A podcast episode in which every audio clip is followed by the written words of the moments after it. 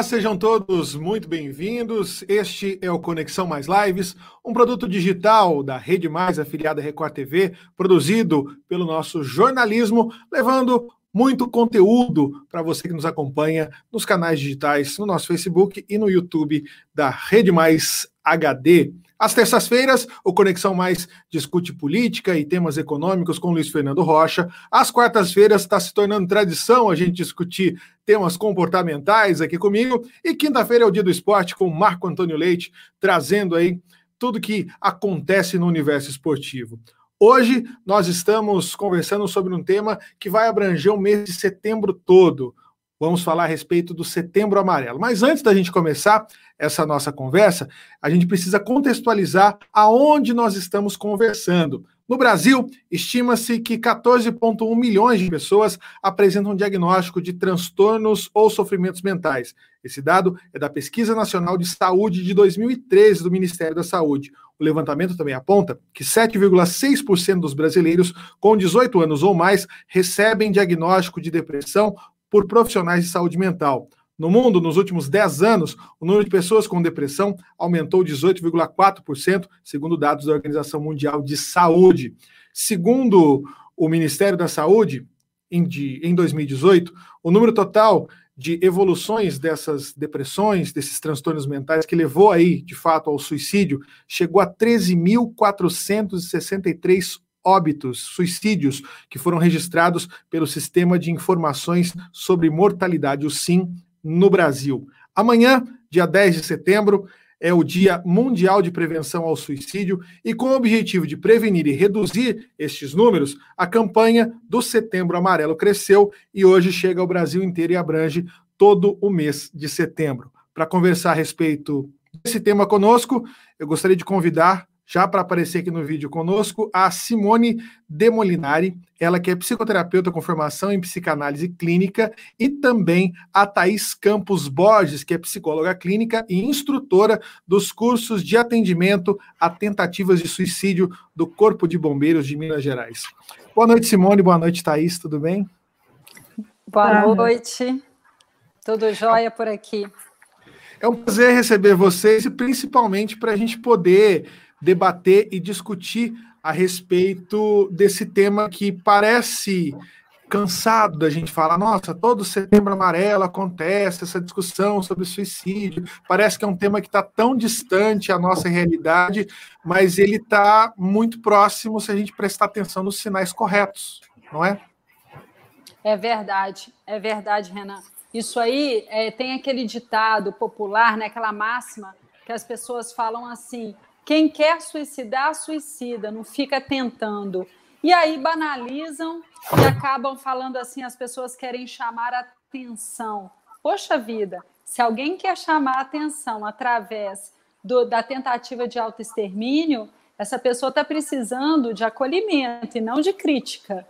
Então já começa por aí. A tentativa é o maior indício de que uma pessoa executará futuramente o suicídio. Então, a gente precisa já começar desmistificando esse preconceito de que a pessoa que tenta suicidar e há uma tentativa fracassada, né, é, é uma pessoa que está carente, que está querendo chamar atenção. Isso é um preconceito, é uma crítica, não ajuda em absolutamente nada. Então, já, já queria começar pontuando isso, que é meio que um senso comum quando as pessoas falam isso, né? Ah, já tentou suicídio duas vezes e tal, é uma pessoa problemática e carimba aquela pessoa ali, larga ela para o lado e começa a ter ideias de preconceito. É muito desagradável isso e pouco contributivo.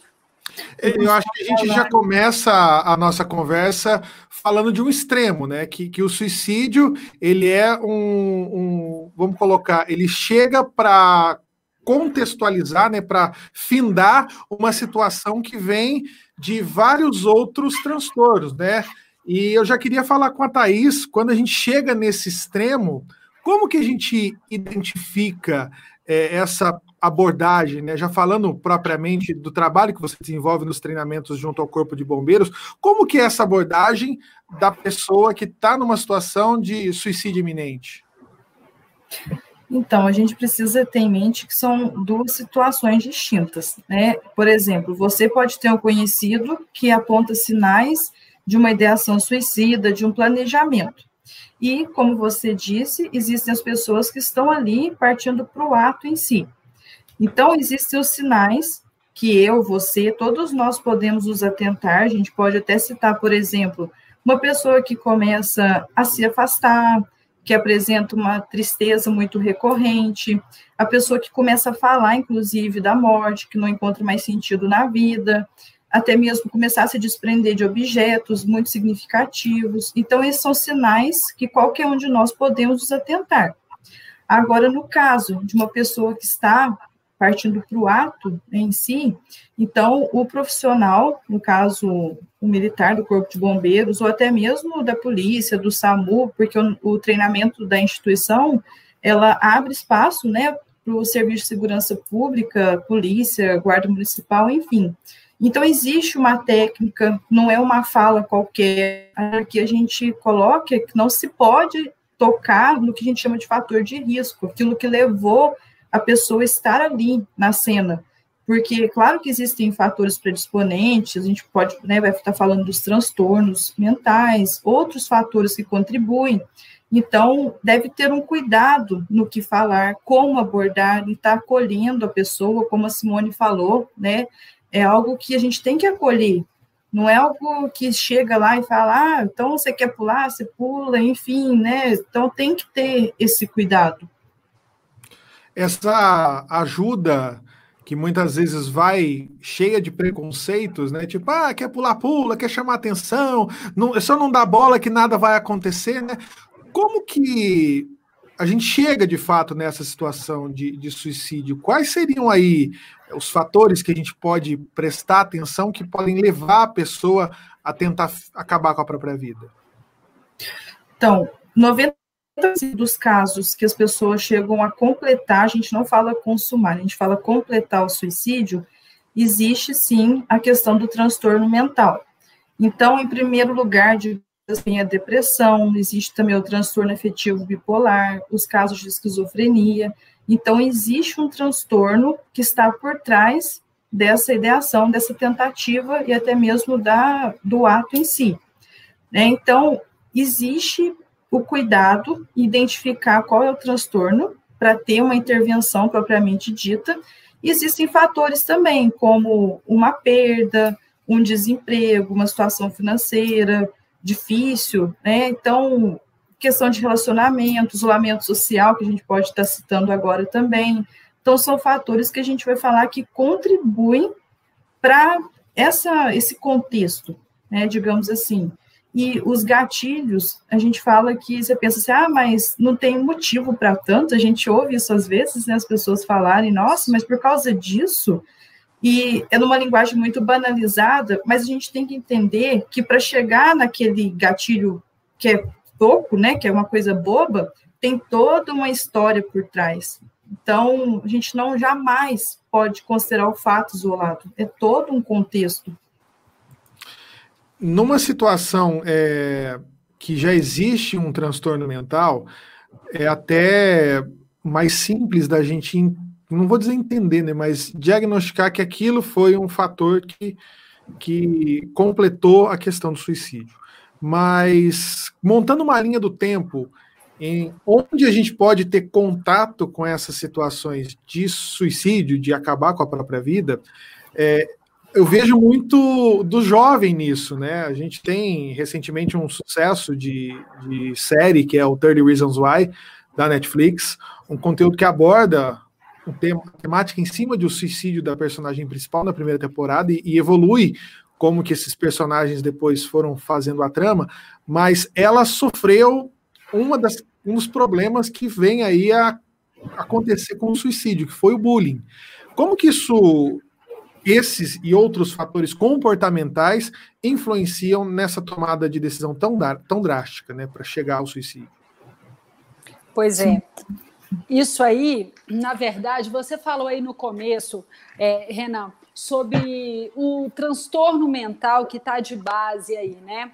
Só que você falou assim, ah, é, é, é relativamente fácil da gente entender quando tem um transtorno mental. Mas vejam bem, às vezes, esse transtorno existe, mas ele é silencioso, ele não foi diagnosticado. Então, está embasado aí num quadro depressivo que a pessoa não vê, porque a depressão você não tem um exame para fazer, você não tem como aferir isso. E as pessoas, quantas vezes eu estou aqui no meu consultório, eu recebo pessoas o dia todo, e quantas vezes as pessoas não chegam aqui e falam assim: olha, Simone, isso aqui é uma farsa, uma máscara. Por dentro, eu estou com vontade de morrer. Aí a pessoa fala assim: eu vejo tanta gente morrendo aí, pegando a doença e morrendo, e por que, que isso não acontece comigo? A fala já é de imediato assim, a pessoa já está completamente sem aquele vigor. Isso já existe um, uma depressão, um quadro depressivo, mas a pessoa às vezes não está se tratando, existe muito preconceito, a depressão é silenciosa, não tem como você detectar no exame de sangue. Então, você, a pessoa quer acreditar, igual a gente fala, quando alguém quebrou a perna, você fala assim: ah, tem que ficar de repouso. Se você vê alguém com o pé engessado andando na rua, você vai falar: nossa, que teimosia, por que, que você não está em casa? Só que na hora que tem alguém com depressão, você fala: força, vamos lá, se isso, você não precisa de medicação, não. Então, eu não vejo ninguém falando quando a pessoa está com perna quebrada, falando: bora correr, vamos correr, tem perna quebrada aí, não. Então, existe um preconceito no qual faz com que a pessoa, o indivíduo, esconda o transtorno que ele está sentindo. Esconda até ele chegar num consultório, ele tem que debater internamente com muito preconceito que tem dentro. Ah, estou tomando tarja preta. Ah, estou fazendo um tratamento. Quantas pessoas escondem isso? Estão começando um relacionamento falam assim: ah, não posso contar que eu estou tomando remédio, não. Senão a pessoa vai achar que eu sou doido. Doido é quem tem o transtorno e não toma. E está com a solução ali para poder ser tratada e não faz. Então, assim, é bom a gente pontuar que quem comete o suicídio é porque está acreditando que a vida não está boa. É porque está acreditando que não tem uma luz no fim do túnel. E isso tem que estar tá alicerçado num quadro depressivo, porque não faz sentido se não for assim. Só que nem sempre isso é revelado, porque as pessoas associam a depressão com tristeza. E depressão não é tristeza, é também. A, a, tristeza faz parte, a desesperança faz parte, a irritabilidade, o mau humor, a intolerância, a perda de vigor, a, a banalidade da vida, as coisas passam a não fazer sentido, a vida vai ficando aos poucos ruim e a pessoa não vai entendendo que isso é um quadro depressivo. Ela não vai, ela só fala assim: nossa, a vida é um fardo, a vida é difícil demais e não consegue. Aí todo mundo fala: mas você tem tudo. Você tem um emprego, você tem um carro, você tem uma família, você tem tudo. O que, que você quer mais? Mas não é assim que funciona, porque a depressão é um quadro químico. E aí, quando vai abaixando os níveis dos neurotransmissores, a pessoa adoece, sem que tenha um motivo específico. Existe a depressão endógena, que é a química que caiu, e existe a exógena, que existe um quadro que desencadeia aquilo. E a partir daí, a pessoa começa a achar que não compensa viver. A maior a maior sintoma da depressão, eu não colocaria tristeza, eu colocaria desesperança. E um fator interessante, Renan, é que a pessoa adoece com a personalidade que ela tem. Então, se você está esperando ver uma pessoa depressiva, cabisbaixa, toda encolhida ali no canto, deitada na cama, sem ver a luz do sol, isso aí é um tipo de depressão. Mas tem outras depressões que estão mascaradas. E a pessoa, quantas pessoas cometem suicídio e você fala assim: nossa, mas é um ator famoso de Hollywood. Até ontem ele estava no palco, era comediante. Por quê? Porque a pessoa adoece com a personalidade que ela tem. Muitas vezes ela não muda a personalidade dela, então ela continua aí em festa, namorar, trabalhar, mas está com a ideia ali de dar cabo à própria vida. Isso acontece. Então, não espera enxergar um cenário assim completamente é, transparente para enxergar, porque às vezes a doença está escamoteada. Eu acho que a gente tem uma. Pode falar, Thaís, pode falar.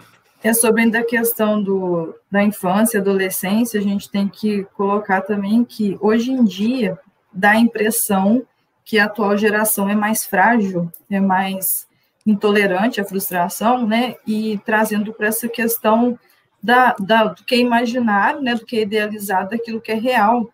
E como hoje o mundo é muito virtual, então a gente vê ali nas redes sociais uma imagem perfeita, né, um corpo muito assim, nossa, aquele corpo é o ideal, aquela família é o ideal, aqueles amigos, aquele grupo de amigos é o ideal. Então, trazendo para criança e adolescente, existe muito disso, e aí quando ele compara né, a realidade com aquilo que é o ideal, é onde entra também essa dificuldade em conectar né? Então, é importante a gente trazer isso também para os pais estarem conversando com os filhos, porque as redes sociais elas vão estar apresentando esses fatores que acabam afetando. E aí, como a Simone bem colocou, né, a respeito da depressão, tem gente que não acredita que na infância, na adolescente aconteça, e, e acontece sim.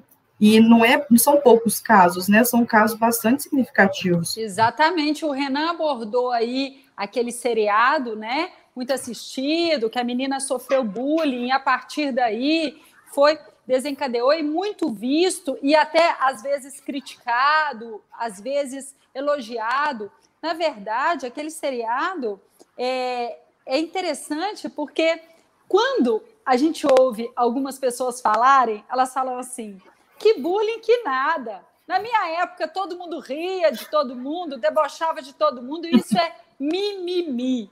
Gente, essa palavra mimimi, ela é, é tão abominável que nem significa nada, né? Mimimi, a pessoa não tem nenhuma palavra para conseguir descrever. Então, na verdade, você não tinha, você achava que não tinha nada, mas você crescia com uma baixa autoestima, com uma sensação de inadequação, com já com uma, uma menos-valia. Por quê? Porque às vezes te dava um apelido, às vezes juntava um grupinho e te deixava de fora. E hoje em dia isso é falado, isso é vigiado, os pais estão atuando junto na escola. Isso não é frescura, isso precisa ser visto, porque às vezes a menina ou o menino tem uma condição física desprivilegiada e ela recebe um apelido por causa disso, e isso vai virando uma, uma, um preconceito e vai virando uma, uma sensação de menos-valia. Isso impede com que a pessoa arruma a primeira namoradinha ou primeiro namoradinho. Isso impede com que a pessoa vá na festa em igualdade de condição. E aí chega em casa, conta para os pais, os pais desqualificam isso e falam: ah, isso não é nada, não, você vai lá e tal. Então, é importante saber que bullying, que depressão, que ansiedade não cura com comando de voz. Não é eu falar, vai lá, enfrenta que vai ser, não. Então, existe todo um contexto de acolhimento do que jogar a pessoa na fogueira, ela já está sofrida, já está recebendo apelido, já está com vergonha, já está com inadequação. Os pais falam: você vai nessa festa assim, vai deixar de bobagem. Poxa vida, a pessoa tá com medo da fogueira, aí o pai fala assim: você vai pisar na fogueira assim. Não é assim que tira um medo de uma criança, né? Não, tá? Já ouve que não tem ah, motivo para isso, né?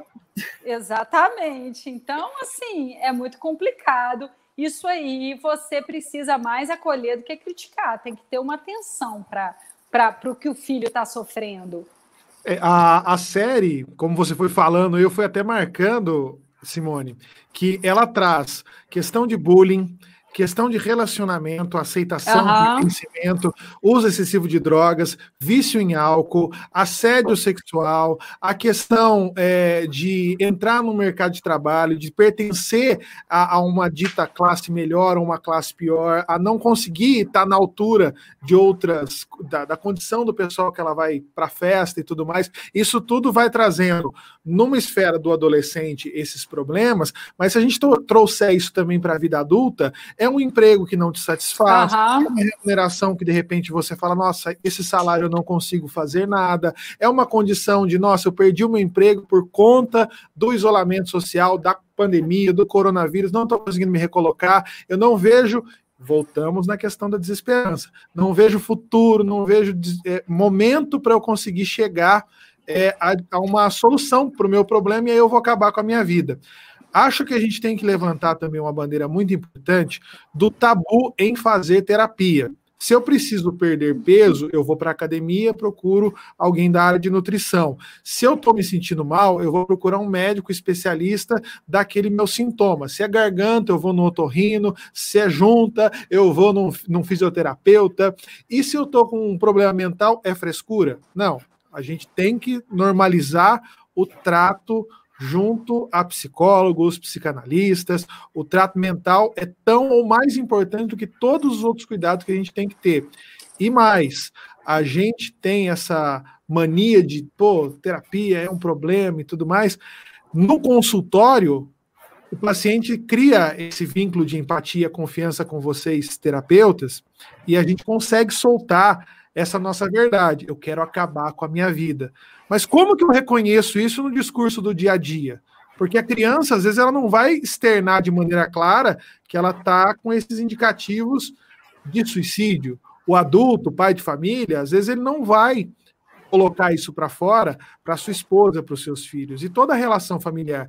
Como que eu reconheço isso no trato normal? Como que eu posso ter um amigo bacana e reconhecer os sintomas de uma depressão, de um problema que pode vir a ser mais sério nos meus amigos, um filho melhor, um pai melhor? Como que eu reconheço isso no dia a dia? É importante a gente levar em conta que, existindo um vínculo, você está habituado com uma pessoa, né, naquele estilo de vida, naquele jeito de ser. Então, como eu disse né, anteriormente, existem alguns sinais que a gente pode estar reconhecendo. Então, por exemplo, se a pessoa é muito comunicativa, sociável, de repente ela começa a se afastar, ela se apresenta muito ansiosa, muito irritada, como a Simone disse também, é um, é um sinal. Né? É questão, assim, de muito... uma mudança de humor muito frequente, tem uma tendência também ao alcoolismo, ao uso de substâncias para trazer um certo alívio, né, que é até perigoso isso também. Um, um, histórico também de suicídio familiar é importante ter essa atenção, porque estudos apontam, né, que no caso de histórico de suicídio familiar, aumenta de cinco a seis vezes a chance da pessoa também pensar nisso, né? Então, como eu falei também, se desprender de objetos, começar a doar as coisas, cartas de despedidas, postagens também em redes sociais, às vezes uma letra de música, uma imagem um pouco mais melancólica, digamos assim. Então, esses são sinais que a gente consegue perceber. Tem também é, um estudo interessante que fala que melhoras súbitas também é um sinal. Porque uhum. quando a pessoa já internalizou a ideia, ela, isso traz para ela uma estranha sensação de felicidade, de alívio. Então a pessoa está mal numa espiral descendente e de repente ela tem uma melhora súbita, pode saber que tem alguma coisa por trás disso. Agora tem, tem um livro, não sei se vocês conhecem, a Thaís provavelmente é, O Demônio do Meio-Dia, de Andrew Salomon. É um, um jornalista do New York Times e ele fez um tratado sobre depressão, um livro maravilhoso, fica aí até como dica para quem quer ler, e tem um capítulo muito extenso dedicado a suicídio. E é interessante porque ele divide os suicidas em quatro tipos. E aí a gente consegue mapear melhor. O, o primeiro tipo que ele diz são os impulsivos. São os que não pensam muito, são aqueles que querem o pragmatismo, a solução imediata, e eles já são impulsivos por personalidade. E quando eles têm essa ideação de autoextermínio, também vem da mesma forma da impulsividade. A segunda, o segundo grupo, ele classifica como os ressentidos. Os ressentidos são aqueles que querem suicidar, morrer para que o outro sinta culpa. Então, ele sofreu alguma desilusão, alguma decepção, alguma frustração, e ele vai atribuir isso ao outro. também nesse grupo dos ressentidos está incluído aqueles que cometem um crime, matam outro, em seguida se matam. Ah, eu não tenho, ninguém vai ter. Né? Então, são os ressentidos. Existe um, um outro grupo que são dos desesperançosos. Esses aí acham que a vida é um fardo. Eles falam assim: não vou dar trabalho para vocês por mais muito tempo. São melancólicos e esses eles já estão nesse processo por muito tempo. Então esse grupo é o grupo que planeja o suicídio como se estivesse planejando uma viagem. Pensam, escrevem carta, escreve a carta rebusca a carta novamente, vai fazendo lentamente, marca uma data. Então, esse é o grupo dos desesperançosos. Eles não cometem o ato rapidamente, eles vão planejando, eles planejam. E o, por último, o quarto grupo é o grupo dos pragmáticos. E esses pragmáticos, eles chegam, são movidos por uma lógica invertida, uma lógica errada, de que não vai ter solução para o caso dele, que não compensa, que ele perdeu o emprego, não tem mais dinheiro para viver e, portanto, não compensa mais essa vida. É uma lógica pragmática, e aí esse é, às vezes, um término de, de namoro, de casamento, uma traição, uma demissão. É um pragmatismo. Ah, é? Aconteceu isso comigo? Ok, não compensa mais a vida sem isso. Então é interessante a divisão desses quatro grupos, porque dá para a gente adequar um pouquinho a personalidade das pessoas, dá para a gente conseguir fazer um mapeamento maior, expande mais o nosso conhecimento sobre as pessoas que têm essa tendência suicida. Muito bem. Thaís, só para a gente retomar aqui, nessa parte eu estou bastante curioso.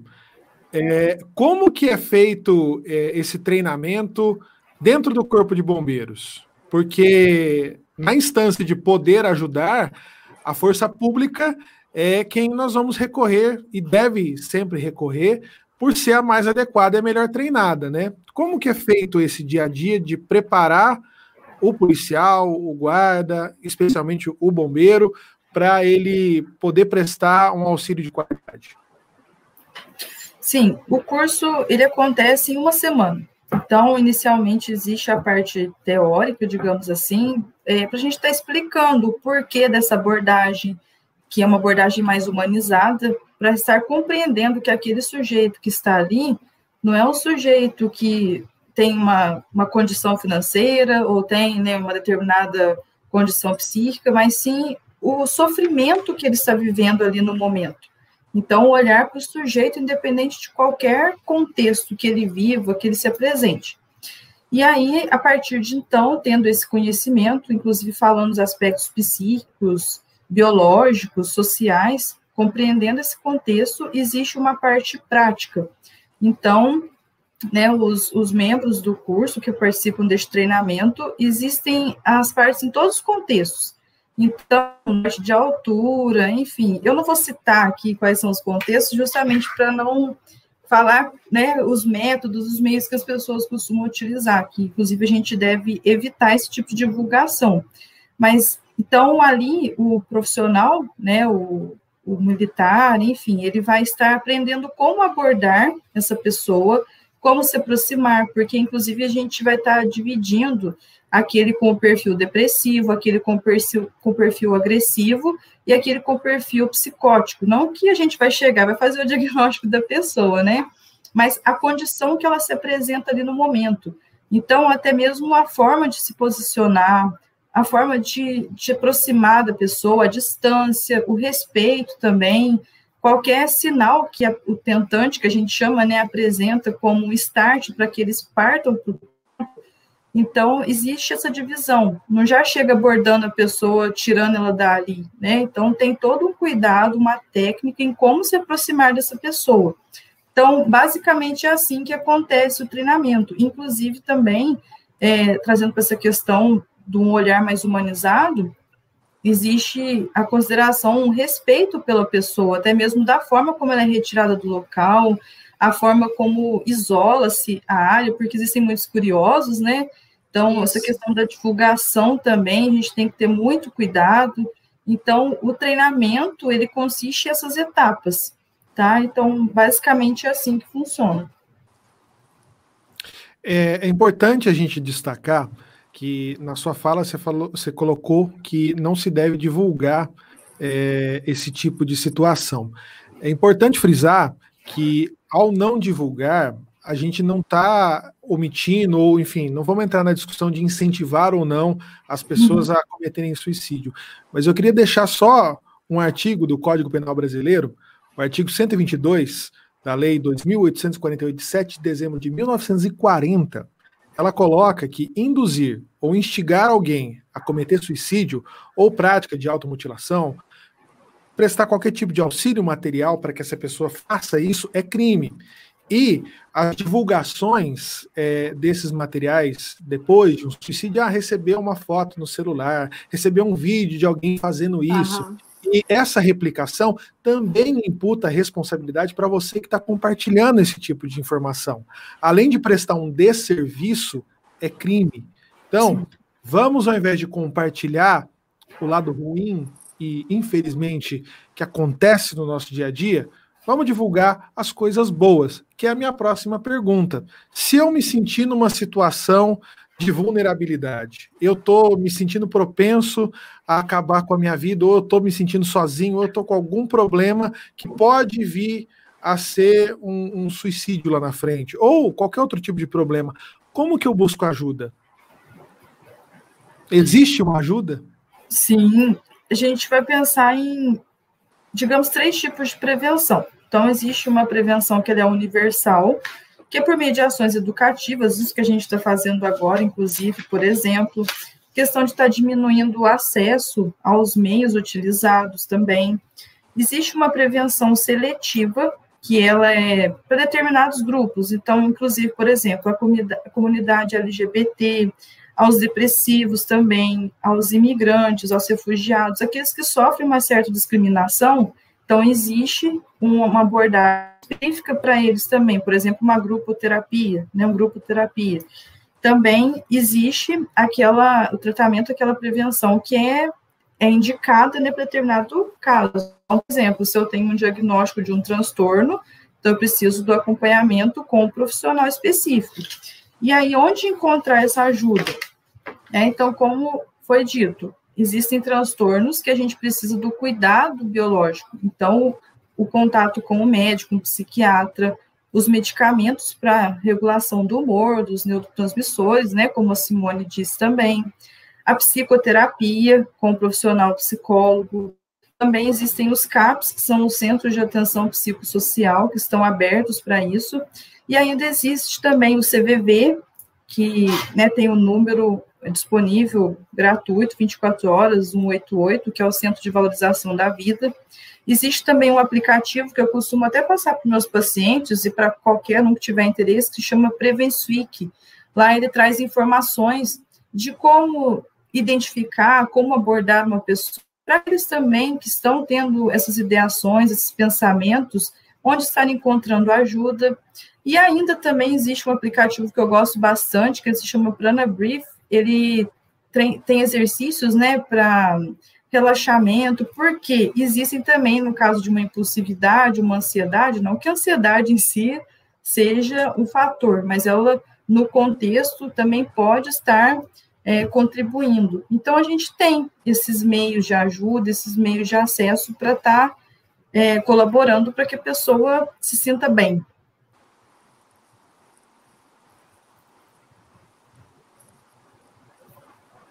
Temos mais alguma maneira de, de colocar essa ajuda em prática, Simone, além das que a Thais colocou? Pois é, a Thais colocou muito bem.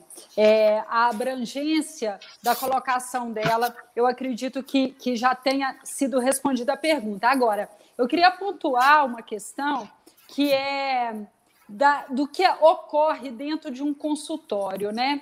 A pessoa com terapeuta, ela vai criando um vínculo e ela vai se desnudando e vai criando ali uma confiança muito grande a ponto de conseguir revelar o tamanho da dor dela. E às vezes ela fala assim: é, olha, eu não estou pensando em suicídio, não, mas eu acredito que morrer é a solução. Então, ela só tem coragem de falar isso, às vezes, dentro de um consultório, porque fora, quando não é profissional, ela não tem essa confiança de se desnudar, porque ela sabe que dali deriva uma crítica. Então, dentro de consultório, a Thaís sabe disso, a gente ouve diuturnamente esse tipo de comentário. Então, a pessoa. É, é, a gente acha que o suicídio, a ideia de, de se matar, de, de morrer, querer morrer, porque às vezes querer morrer é diferente de querer se matar. Às vezes, quando a gente ouve isso, a pessoa fala assim: nossa, eu estou com ideias recorrentes, eu não queria que isso viesse na minha cabeça, mas está vindo, eu não sei o que, que eu faço. Tem pessoa para se falar isso melhor do que um profissional? Tem que ser com um profissional, porque aí o terapeuta vai indicar para um psiquiatra ou vai encontrar a, a, razão daquilo, a causa. Por quê? Porque isso é uma anomalia.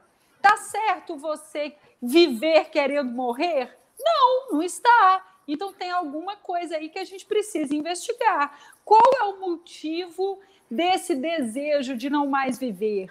Existe uma razão? Não existe? Existe uma doença atrás disso? Só uma pessoa qualificada consegue ajudar o indivíduo a atravessar essa ponte para o outro lado, porque o profissional ele conhece esse rio. Então, mas quem tem que atravessar é o paciente, mas ele vai atravessar de mãos dadas. É muito mais fácil, é muito mais suave você atravessar esse, esse rio de mãos dadas com quem conhece o rio, do que você ficar ali tentando esconder através de uma postura de farsa ou, ou tentar colocar uma máscara. E, e, na verdade, dentro de você está somando aquilo ali a cada dia e isso não resolve nada poeira embaixo do tapete. Então, é a mesma analogia que a gente pode fazer. Então, a gente tem que resolver, pedir ajuda. Pedir ajuda não é vergonha para ninguém. Vergonha é ficar sentindo sofrimento calado, se fingindo de feliz, não é não?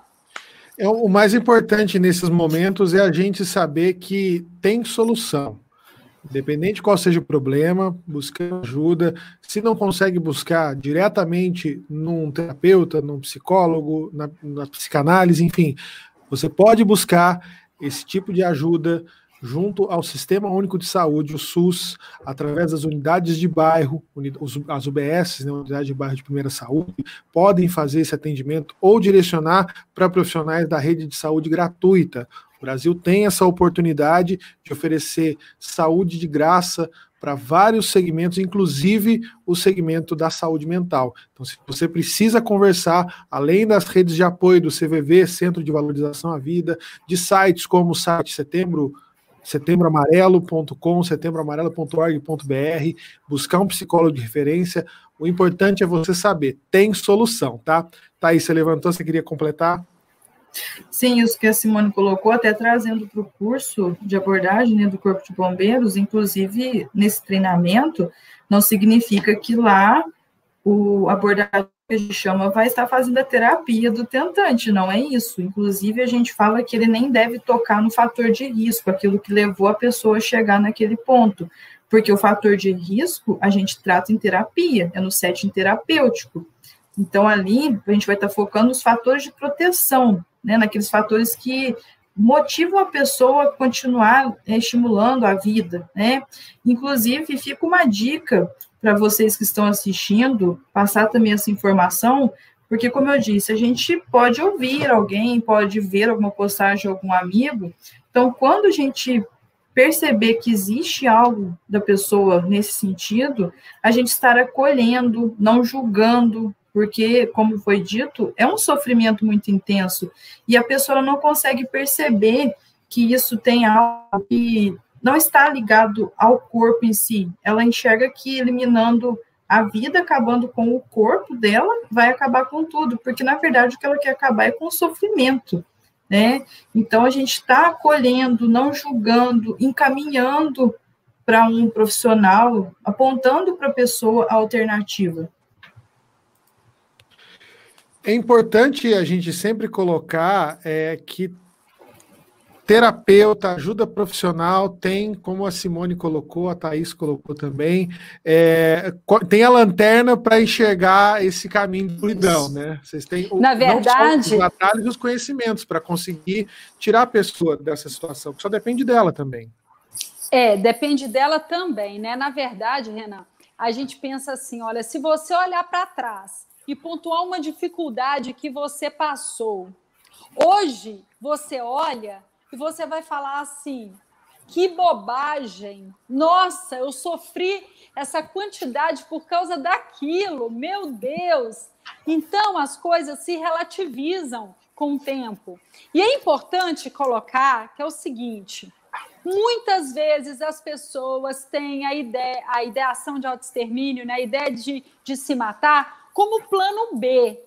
E aí, toda vez que ela pensa alguma coisa, ela sempre tem esse plano ali, esse, essa, essa, essa, esse plano B para ser executado. E aí você vai pensando, cada vez que você alimenta um pensamento, o pensamento cresce, vira uma bola de neve, vira um sentimento, e o sentimento vira uma ação. Então, o seu pensamento, você pode comparar ele como um palito de fósforos. Aí você risca aquele palito de fósforo, ele dá uma chama, mais ou menos desse tamanho. Se você vier com um litro de gasolina e jogar nessa chama, vai causar um incêndio. Agora, se você vier com uma água e jogar nessa chama, ela vai se apagar. Então, tudo começa com essa chama. Tudo começa com esse pensamento. Qual que vai? Não tem aquele. Tem uma, uma uma historinha que as pessoas contam: ah, tem um cachorro bravo, tem um cachorro manso, qual vai atacar qual? Aí a pessoa responde assim: o que eu alimentar mais. Então, o nosso pensamento é mais ou menos assim: o que a gente alimentar mais, a gente vai ganhar força no pensamento, que vai virar sentimento, que vai virar ação. E isso funciona para o negativo, isso funciona para o positivo. Então, quantas vezes a história de superação que a pessoa tem, ela caiu inúmeras vezes e levantou e caiu e levantou, e o nome disso é resiliência. Muita gente confunde resistência com resiliência. Resiliência é um termo herdado da física, que onde os metais passavam lá por grande situação de estresse e tinham a capacidade de voltar à forma normal, à forma original. E a, a, a, psicologia adotou esse termo como resiliência psicológica, aquela capacidade que a gente tem de passar pelas atribulações, de passar pelo estresse e voltar à minha forma original. Então, eu posso fazer uma analogia com aquele boneco antigo já, chamado João Bobo, que tem a base forte, a base arredondada, pesada, e cada vez que você dá um soco no João Bobo, ele volta. Às vezes ele que te dá um soco de volta com tanto impulso que ele volta. Então, o nome disso é resiliência. Você ter a capacidade de voltar. E para isso precisa ser feito um trabalho de autoconfiança, de autoestima, de, de se sentir pertencendo àquilo ali. E quando a gente fala tem, tem lugar para todos, tem sol para todos, é preciso ir e procurar o seu lugar ao sol, porque tem um lugarzinho ali para você. Então, essa o que a Thaís falou no começo do nosso programa. Ah, a rede social, a comparação. Isso aí, você imagina na escola, quando você estava na escola, eu não sei a idade de vocês, mas quando eu estava na escola, a professora falava a nota de todo mundo. Quem era o primeiro da sala era o mais inteligente, o último era o burro. Então ficava com aquele, com aquele chavão e tal. Hoje em dia, muitas escolas mostram a nota apenas para o aluno. Então, para que, que eu estou dando esse exemplo? Porque na rede social é como se fosse a sua nota toda mostrada, Só que às vezes você tem um 10, você não tem um 10 para mostrar, mas você forja esse 10 e mostra ele, porque você não pode exibir o zero, você tem que exibir o 10. E aí, não é, não é a grama do vizinho que é mais verde, é o filtro do Instagram dele que é melhor. Aí você olha para o lado e fala assim: Poxa vida, a pessoa tem a mesma idade que eu, formou comigo, já está lá com o carro, com a casa, com isso, com o casado, com o filho, eu estou aqui. O que, que gera rede social? Comparação, foi o que a Thaís falou. E a comparação é o pior elemento, é o mais sabotador da autoestima que pode existir no mundo. Por quê? Porque se eu me comparo com o outro e eu estou melhor, isso gera em mim um sentimento de soberba. Fora que eu vou precisar de si para o outro estar tá pior, para eu estar tá melhor, né? E se eu olho para o outro e ele está melhor do que eu, isso gera em mim um sentimento de menos-valia. Então, aí você fala assim, poxa vida, mas eu olhando o tempo inteiro esse estímulo, o que, que eu tenho que fazer? Você tem que comparar você com você mesmo.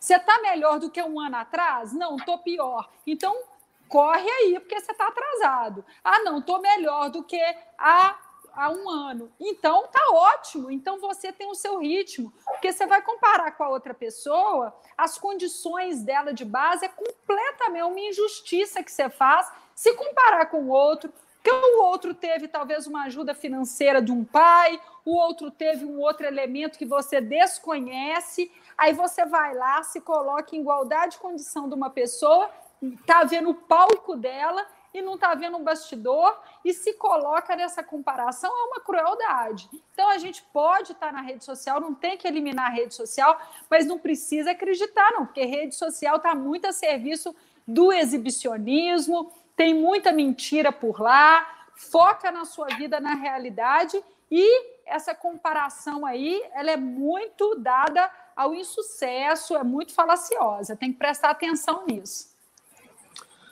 Gente, nós estamos chegando aí na etapa final da nossa conversa. Queria imensamente agradecer pelo tempo de vocês, agradecer pela disposição de estar aqui conosco debatendo e acrescentando tanto aqui no Conexão Mais. E eu já peço, então, para que ambas pontuem a respeito do que, que a gente pode tirar de lição de todas essas reflexões e também como a gente consegue entender que a vida vale a pena, né? Para quem está naquele momento de nossa, como é difícil, eu não estou vendo saída, sempre vale, né? Sim, até isso que a Simone é importante a gente estar tá encontrando formas, a gente estar tá se prevenindo até, porque todos nós estamos sujeitos a um desgaste, né, uma rotina, aos problemas, mas não significa que a gente não consiga lidar com eles. Para aqueles que estão sentindo é, uma dificuldade em conseguir lidar com tudo isso, saibam que vocês não estão sozinhos. Nós estamos aqui para ajudar, para acolher. Existem saídas para todos esses problemas, por mais difíceis que eles pareçam, né? E tem uma frase que eu estava até comentando com o Renan mais cedo, que a gente gosta muito de falar, que enquanto você não fala, o sofrimento não vai embora.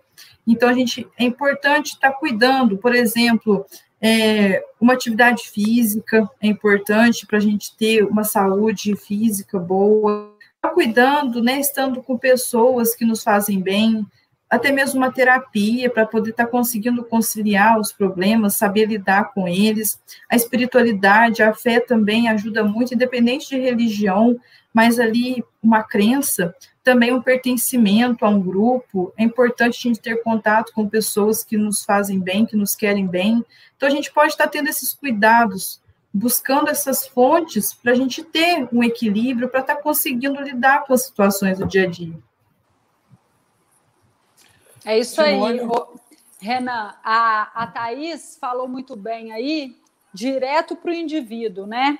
E aí, eu gostaria de falar do outro lado, porque essa campanha, Setembro Amarelo, ela chama muito atenção para os sinais, para as pessoas observarem. Aí eu já ouvi pessoas falando assim: Poxa vida, mas não bastasse eu ter que cuidar da minha vida, agora eu tenho que cuidar da vida do outro, eu tenho que trazer isso para mim.